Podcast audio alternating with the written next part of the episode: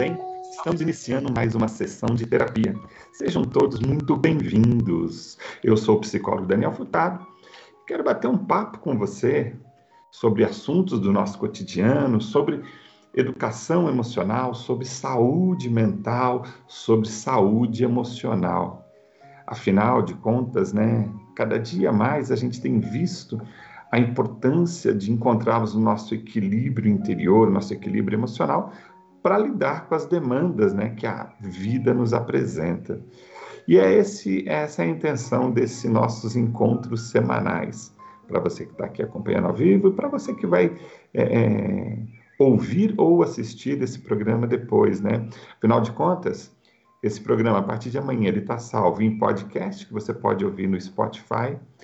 É só procurar Psi Daniel Furtado. A gente está em diversas plataformas, diversas maneiras, para falar de temas do nosso cotidiano. E hoje eu quero, estou trazendo para a gente conversar um pouco sobre positividade tóxica. E por que, que eu resolvi falar essa semana de positividade tóxica? Uh, na segunda-feira eu lancei aí no, no, meu Instagram, lá aquelas enquetezinhas, né? É, o tema sobre motivação, na verdade. Eu, eu costumo todo dia é, é, colocar uma frase, falar alguma coisa, né? E eu me lembro que eu escrevi assim: olha, pessoal, vamos falar de uma vamos ter uma boa semana, mas sem positividade tóxica, né? Sem motivação tóxica.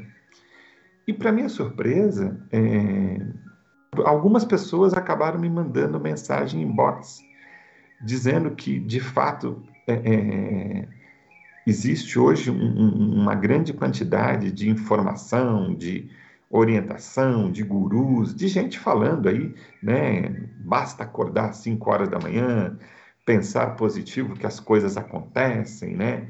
Sabemos quais são os nossos sonhos e esperar que tudo vai dar certo. E a questão aqui é a seguinte: será que tudo vai dar certo é, é, é, mesmo? Ou qual é a nossa realidade, né? O que será que está acontecendo? Será que é só a gente ter um pensamento firme naquilo que a gente acredita que é o suficiente? E aí eu comecei a compartilhar e conversar com algumas pessoas né, a respeito disso, né? E, e não foi uma surpresa mas o tema ele acabou se expandindo é, é, durante a semana. Eu falei assim, então acho que a gente está precisando falar um pouco disso, né, dessa positividade tóxica, de ambientes de trabalho tóxico, de lugares que estão fazendo mal para a gente de alguma maneira. Mas olha que interessante, né? Por que, que é uma positividade, né? Por que, que é uma relação tóxica? Vamos lá, vamos começar. Vou começar falando sobre o, o, os sentimentos do indivíduo, né? Como a gente se sente. Às vezes, no consultório, eu encontro pessoas que falam de culpa, elas se sentem culpadas pelo estado ou estágio ou momento que ela está passando. Ela fala de tristeza, ela fala de vergonha, ela fala sempre uma vontade de se isolar, uma sensação de que nada está dando certo, muito ressentimento, muita insegurança e angústia. E aí a gente começa a desdobrar essas sensações que esse indivíduo está tendo. Qual que é a origem, né? Por que isso está acontecendo, né? E quando isso é, é, você começa a desdobrar, a mergulhar nessas sensações, a gente acaba descobrindo, às vezes, que boa parte daquilo que a pessoa está sentindo, ela está sentindo a partir de uma culpa que ela está colocando nela mesma. E essa culpa está sendo alimentada pelo comportamento, pelas pessoas que estão à sua volta. Vamos pegar um exemplo prático? Vamos para ver se essa ideia fica mais clara. Vamos partir para a prática. Conversava com uma pessoa que está com uma fase de desemprego, está com lá, na pandemia perdeu o trabalho dela e ela está em casa. tem uma grana guardada, tem um dinheiro guardado, e, e ela não está bem com essa situação. Ela está querendo voltar para o mercado de trabalho, ela está querendo é, se recolocar e ela está triste com isso.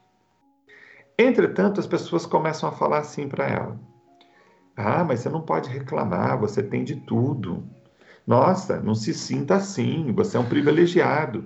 Quantas pessoas não têm é, alcance, não têm é, as possibilidades que você tem? Ou você é tão jovem, por que ficar reclamando desse jeito? Está entendendo o que, que é essa positividade tóxica? Que ela está relacionada às pessoas desqualificarem e desmerecerem o que ela está sentindo, como se aquilo que ela tivesse sentindo fosse menos. Entendeu? Isso é uma positividade, porque é uma positividade tóxica, porque na verdade as pessoas estão querendo ser positivas. As pessoas estão querendo dizer para ela, olha, tá tudo bem, né? Só que à medida que as pessoas vão tendo esse diálogo com ela, elas vão fazendo a pessoa se sentir culpada. Porque, nossa, eu não posso reclamar, né? Eu tenho de tudo. Eu não posso me sentir mal. Entendeu? Da onde vem a tristeza, da onde vem a angústia, da onde vem a vergonha, por causa porque ela começa a se julgar a partir desse filtro externo a ela, que é o julgamento do outro ou a tentativa do outro inclusive de ajudar. Mãe faz bastante isso, né? Mãe, mãe sempre acha que o seu filho é o mais capaz, o mais potente, e eu acho que até tem que, tem que ter essa visão positiva, assim. Otimismo é uma coisa. Acho que para a gente começar essa conversa aqui, né, a gente tem que falar. Eu não estou falando que, é, que a gente precisa ser contra o otimismo. Não é isso. Ser otimismo, otimista é fundamental na nossa vida. Eu sou um otimista real, assim, eu, eu sempre olho as coisas com um olhar de que vai dar certo, com fé, com esperança.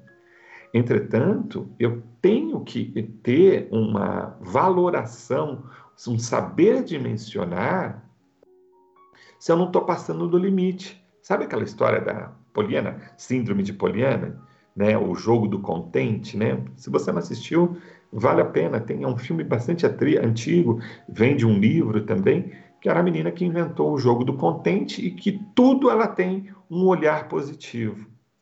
E isso é a positividade tóxica. Agora, um pouco antes de começar de vir falar com vocês aqui, eu peguei, entrei lá no, nos meus stories e comecei a dar uma olhada nos stories das pessoas, né? Em 10 minutos passando ali nos stories, eu vi pelo menos cinco ou seis mensagens positivas do tipo: acredite, vá para cima, as coisas vão dar certo, o universo vai conspirar a favor. Pois é, eu acho que a gente tem que ter o otimismo e acreditar que as coisas vão dar certo. Mas a gente tem que tomar o cuidado de não olhar para a realidade. Não dá para a gente achar é, é, em determinadas situações é, que é só basta ter força de vontade ou pensamento positivo que as coisas vão funcionar. O que vai fazer as coisas funcionarem é o teu trabalho, é teu esforço, é teu empenho, é você se colocar no seu dia a dia para fazer as coisas acontecerem. É você, de alguma maneira, ter uma, uma postura do agir. Lembra do agir e do reagir? Para quem não lembra, eu vou dar uma recapitulada. A gente tem um mundo interno e tem um mundo externo à nossa volta.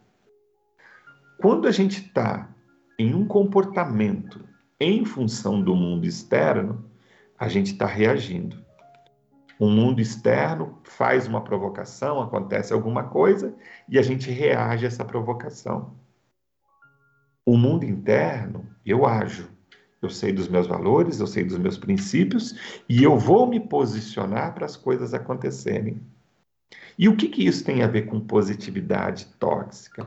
Tem a ver que quando você está vivendo em função do mundo externo, você acaba vivendo muitas vezes no mundo do eu imaginário. Ah, eu imagino que se, é, que se acontecer tal coisa, eu vou conseguir isso aqui. Eu imagino que. Eu fico sempre imaginando. Eu fico sempre numa expectativa que algo aconteça. Eu acredito particularmente que existem coisas que a gente não consegue explicar. Eu não gosto de chamar de sorte, mas existem oportunidades que aparecem na nossa vida. Mas a cada oportunidade que aparece na nossa vida, a gente precisa estar pronto para ela. E isso não é sorte. É isso é você estar qualificado, capacitado para aquele momento que se apresentou, né? Então, gente, é, é, essa ideia de positividade tóxica que eu estou trazendo aqui para vocês é esse, essa ideia de um comportamento de que basta ter o pensamento positivo, basta que é, esperar que o universo vai entregar tudo para gente. Né? Olha só, a Claudinene fez um comentário aqui. As adversidades nos dá a chance de vasculhar a nossa capacidade de reverter um mau momento. Perfeito. O que ela está falando aqui para gente? Obrigado pelo seu comentário. Está falando o seguinte, que eu preciso dimensionar o que está acontecendo, né? Tive um problema. Aí eu vou ali, dimensiono, vejo o que está acontecendo, e aí eu posso criar uma nova estratégia. Eu vou criar um jeito de passar por aquele momento ruim. E ainda sabendo que alguns momentos ruins não vão passar. Né? São os acidentes, né? as coisas que acontecem na vida que a gente vai ter que aprender a se relacionar com elas. Então não dá para ser poliana, sabe, gente? Poliana no sentido de tá tudo bem, sempre vai dar tudo certo. Porque isso acaba voltando assim, né? Tem um, um, um volta contra você. Uma vez me perguntaram assim, Daniel, o que, que você acha dos livros de autoajuda? Eu falo, olha, tem muita gente com muita boa vontade, mas eu acho que tem um perigo ali na, nas questões da autoajuda, que é mais ou menos o seguinte: a pessoa lá dá sete formas de você conquistar o mundo, sei lá sempre vem com algumas receitas, com alguns atalhos. E aí você, o indivíduo, vai lá, compra o livro, está cheio de força de vontade e ele vai e faz os passos, né? Ele segue todos os passos, todas as orientações. E não acontece nada. Olha a cabeça desse indivíduo como lá no seu inconsciente pode formar a seguinte ideia: nossa, eu que sou ruim mesmo, né? Eu fiz tudo que era para ter sido feito e não estou conseguindo fazer e nada deu certo eu que sou o problema. A positividade tóxica, ela faz com que o indivíduo é, passe a perceber, passe a se sentir mal a partir do comportamento dele, como se ele fosse o responsável por aquilo que não está dando certo. Nessa pesquisa informal que eu fiz aí ao longo da semana, 75% das pessoas ou seja, 77 pessoas, 8 pessoas mais ou menos, em média, disseram que se sentem em ambientes tóxicos em algum momento da vida, em algum, alguma, algum lugar da vida. Olha que loucura isso, gente. A grande da maioria das pessoas está se sentindo intoxicada pelo ambiente. Ou seja, elas estão sendo afetadas pelo mundo externo dela de maneira negativa. O ambiente está fazendo mal para ela de alguma forma, mesmo que as intenções sejam boas. Olha que loucura isso. Faz sentido, Rodrigo? Rodrigo está aqui acompanhando, vocês não estão vendo? Rodrigo aqui acompanha a gente, né? É, cara, é, é, é, muito estranho, Rodrigo, que né, a gente percebe a boa vontade das pessoas, mas elas fazem com que a gente se sinta mal. E aí tem os 75%. Olha só. Aí a TT escreveu assim: você acha que as redes sociais potencializam isso? Nossa Senhora! As redes sociais, ela, cada vez que a gente. Isso eu ouço quase que diariamente no consultório. Se não diariamente, pelo menos semanalmente, eu ouço as pessoas dizendo sobre é, como ficam mal depois de ficarem um tempo nas suas redes sociais sejam por questões é, é, pessoais a ela, seja pelo tipo de, de notícia, de informação que ela está consumindo, ela começa a se sentir mal e culpada, triste, porque ela não está vivendo essa felicidade que os outros estão vivendo. Então é um mundo fantasioso. A, a, a, quem já me acompanha um tempo, né, lembra que eu falo que o nosso grande problema é a gente esse mundo da, da nossa ilusão, né? É, a gente vive em ilusão o tempo todo. O, o, esse mundo da ilusão faz com que a gente fique nesse imaginário muito frágil, né? Só que ele é gostoso, né? Já percebeu como é gostoso ficar lá no mundo do, do devaneio, do sonho? Ah, porque eu vou ser assim, ah, porque eu vou fazer aquilo. É muito gostoso o, o mundo imaginário, porque ele, ele não nos traz a, a realidade. Então, ele não me faz deparar com aquilo que me, dá, me faz sofrer. A Claudinete escreveu assim: a autoajuda exige um autoconhecimento. Conheça a ti, a ti mesmo. É fácil? claro que não, né? Talvez o processo mais complexo da nossa existência é a gente se conhecer. A gente tem uma vida inteira aí para poder entender um pouquinho sobre nós, e parece que cada vez que a gente está chegando num estágio de autoconhecimento, o, o, o nosso organismo, nosso cérebro, nossos pensamentos, pá, joga a gente para baixo e fala assim: opa, você ainda não está íntegro o suficiente, precisamos começar de novo. Né? E aí eu queria comentar: 75% dizem o seguinte. Ah, de alguma forma eu estou num ambiente tóxico. E os outros 25%, sabe o que, que falaram? Não falaram que não estão no ambiente tóxico, mas estão dizendo o seguinte: que buscam fugir do ambiente tóxico.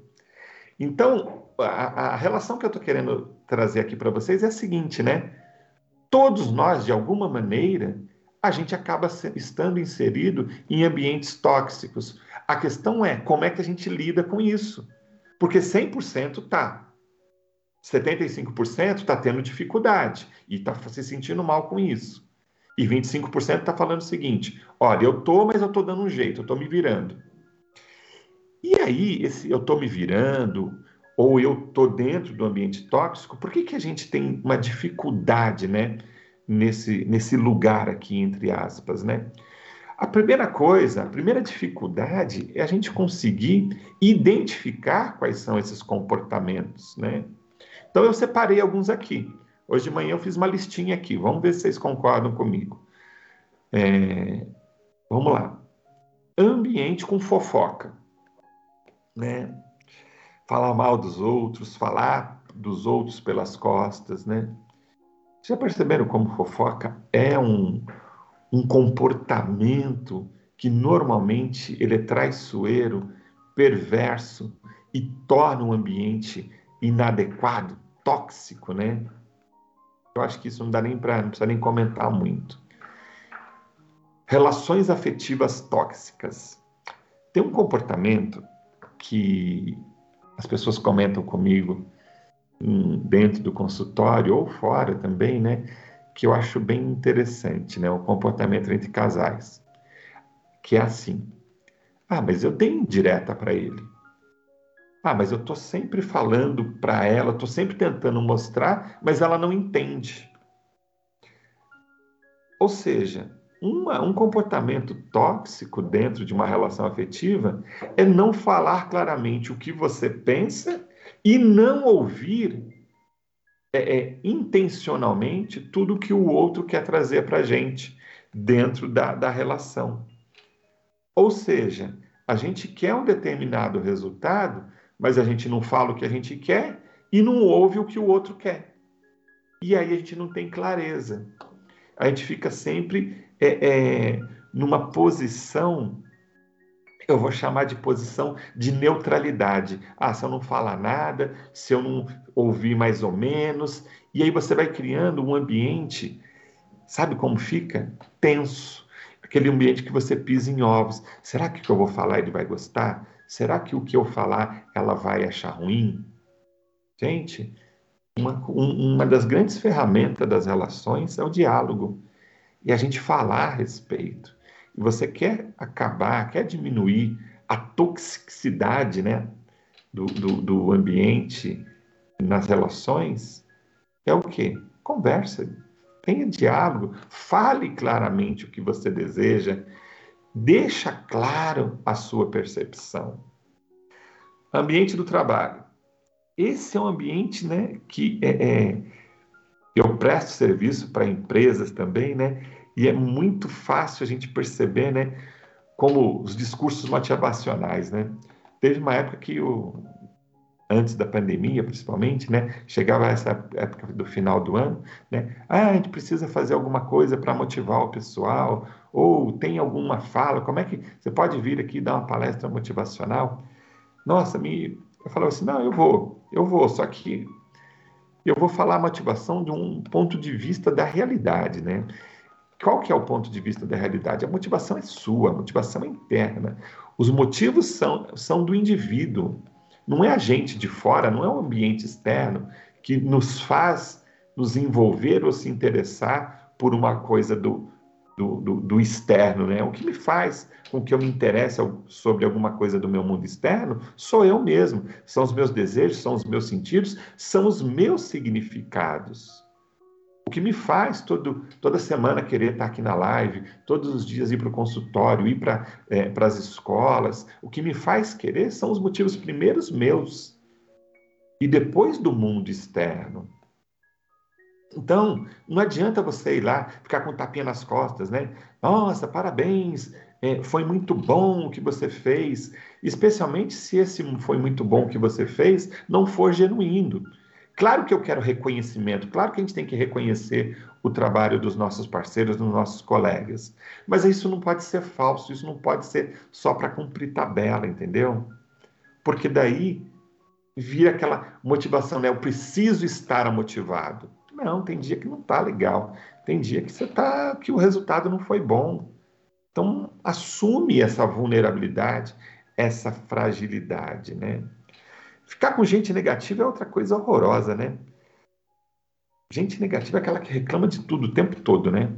Tá uma beleza, as coisas estão acontecendo, os resultados estão vindo, tá melhorando, mas aí você tem lá aquele indivíduo que, ah, não vai dar certo, né? não, não, vai funcionar. Ah, é só por um tempo. Está muito tranquila, as coisas estão muito tranquilas, né? Então, negatividade não é legal. E por último, eu relacionei aqui a, a questão da, da felicidade. Essa felicidade tóxica, eu acho que eu deixei ela por último, porque eu acho que é um, uma das piores. A TT falou aí da, das redes sociais, né? Cara, como a felicidade é, é, tem sido imposta nas nossas vidas de uma maneira irreal, né? De uma maneira que não é possível e é de uma maneira baseada no ter. Tenha isso, faça aquilo, né? como se fossem regras. Felicidade é um estado de espírito, é um estado pessoal, é um estado emocional que cada um de nós tem o seu. Cada um de nós sabe, tem que percebe para si o que te faz bem.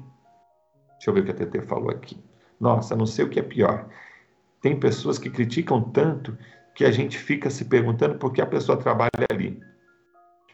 A Claudilene falou: parece que você é obrigado a ser feliz. É, a gente não pode estar mal, né? Eu, eu, eu acompanhando o grupo de adolescentes outro dia, né? Eu perguntei para eles assim, né?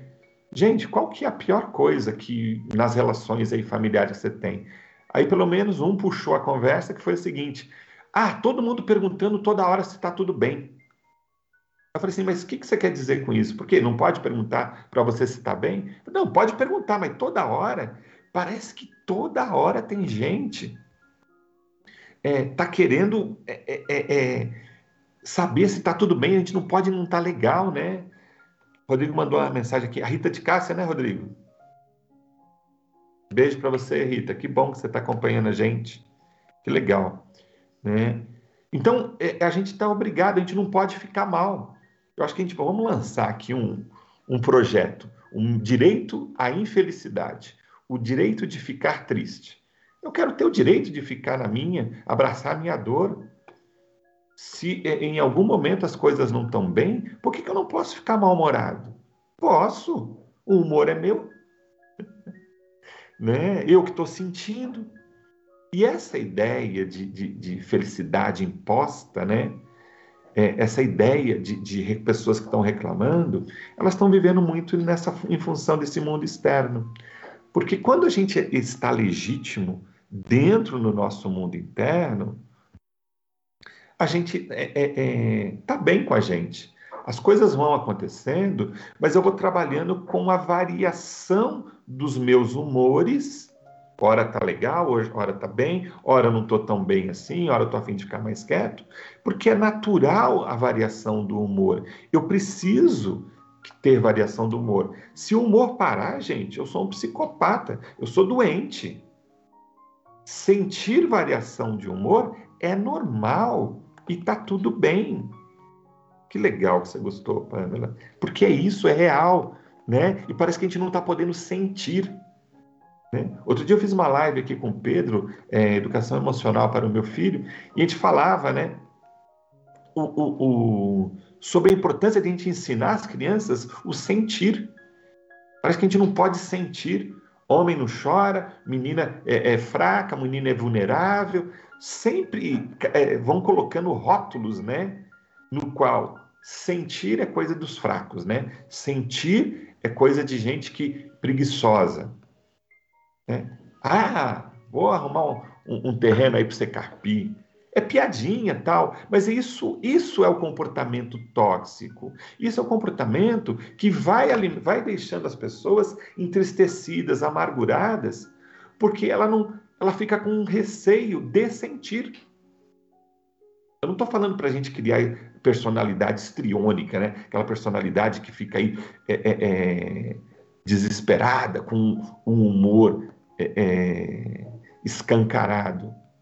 Mas eu estou dizendo que não tem problema nenhum a gente se sentir, é, não se sentir bem o tempo todo. Eu preciso dimensionar isso. Ontem eu conversava com uma pessoa sobre ansiedade. E eu disse, ele falou assim, ó, oh, estou me sentindo ansioso, eu vou começar um trabalho novo, tal. E eu disse ele, ó, você vai começar um trabalho novo, um momento novo da tua vida, é absolutamente natural que você se sinta ansioso. O que a gente precisa observar é qual, qual o tamanho desse do estrago que essa ansiedade está fazendo. Se é que ela está fazendo estrago, se, o quanto você está se sentindo mal, o quanto você está entrando no sofrimento emocional. Aí a ansiedade vira um problema. Fora isso, ainda bem que você está ansioso, porque você está dando importância para esse novo período da sua vida. TT falou aqui, fora a inabilidade que temos desde a infância de lidar com a raiva, tristeza, frustração, não aprendemos a lidar com esses sentimentos. É verdade, né, TT? É isso que a gente tem falado aqui. A gente não pode sentir, a gente tem que produzir, né? A gente tem que pensar aqui que a gente vai ser quando vai crescer, a gente tem que ser forte, não pode chorar, não pode, a gente não pode mostrar fraqueza. Como se, como se sentir fosse ser fraco. E aí a gente vê um monte de gente se embotando, se fechando, se isolando. Lembra lá no comecinho do nosso papo? É uma, é uma tristeza contida. Nós precisamos, de alguma maneira, é saber gerenciar esse sentir. A gente precisa saber dimensionar nossas emoções, mas a gente não pode ser refém delas, isso é, é fato. Mas só eu posso dimensionar, só eu posso dizer o tamanho disso que eu estou sentindo. E a partir do momento que eu ver que esse meu sentir é exatamente isso, são crenças sociais, né? A psicologia que eu pratico é histórica social, né? Me fala a sua história, me fala o ambiente social que você cresceu, que eu sou capaz de, de ajudar você a entender por que, que você está se sentindo assim. Porque, na verdade, foram crenças mesmo que foram sendo criadas. E o problema é que a gente chega numa idade adulta ainda acreditando nessas crenças. Onde é que a gente vai parar, gente? Ó, a gente está caminhando para o fim aqui do nosso bate-papo. Pensa assim: mundo interno, mundo externo. Mundo interno é o teu eu verdadeiro, é quem é você.